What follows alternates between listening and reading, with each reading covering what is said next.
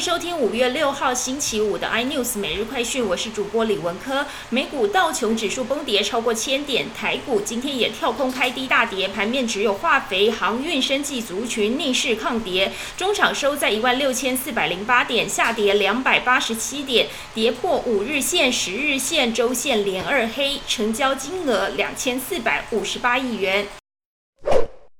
航海王公布财报，长荣第一季营收一千七百零八亿元，年增百分之八十九点九，每股纯益飙到十九点一六元，单季业绩继续冲高，比原先市场预期的十六到十七元的水准还要好。随着公司缴出超乎预期的成绩单，也激励股价翻红。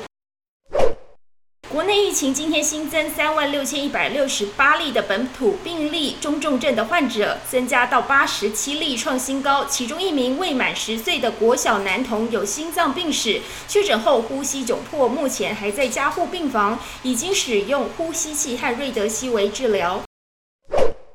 台湾棒球好手杨代刚加盟美国独立联盟湖国码头犬队，球季预计在台湾时间十四号开打。杨代刚接受日媒访问的时候表示，相信会是一个很好的学习。日媒也推断杨代刚加盟独联球队的月薪大概是新台币四万五千元。今年想出国到日本玩有希望了吗？有媒体指出，日本政府正在研拟开放让外国人到日本观光的方案，不排除采用小团体旅游的方式入境，最快在本月有望实施。更多新闻内容，请锁定有线电视四十八八十八 MOD 五百零四三立财经台 iNews，或上 YouTube 搜寻三立 iNews。感谢台湾最大 Podcast 公司声浪技术支持。您也可以在 Google、Apple、Spotify、KKBox 收听最新 iNews 每日快讯。